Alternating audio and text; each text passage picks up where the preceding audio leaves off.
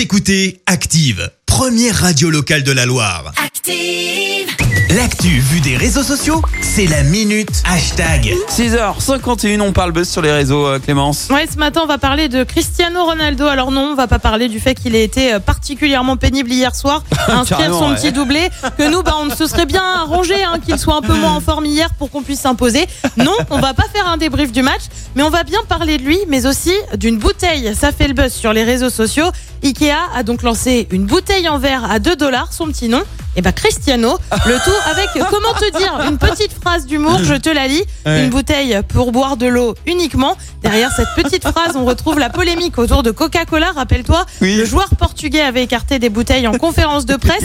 Il avait juste dit un mot, agua, de l'eau en portugais donc, euh, pour montrer sa préférence. Il aurait évoqué un rôle néfaste du soda sur la santé. Forcément, bah, depuis l'annonce de la création de cette bouteille, ça a fait pas mal de bruit hein, sur les réseaux sociaux. On a des petits fans de jeux de mots comme Eloi qui écrit Cristiano, écrit avec euh, comme de l'eau à la fin et pas un O. Ah, tu l'as, hein, le jeu de mots, il est Ouais, pas mal. ouais. Tu as ceux qui n'y croient pas, comme Sylvain. J'ai cru que c'était le Gorafi pendant un instant. Alors non, Sylvain, je suis navré, mais c'est plutôt très sérieux.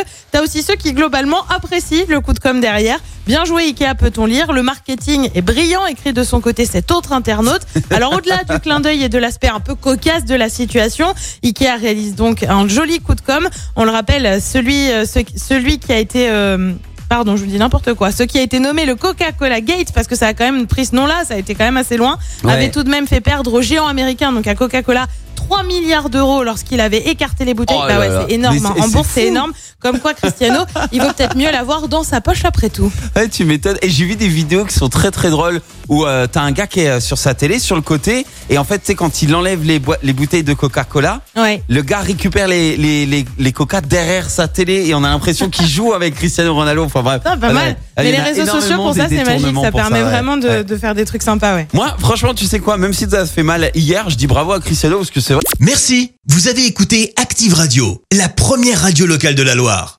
Active.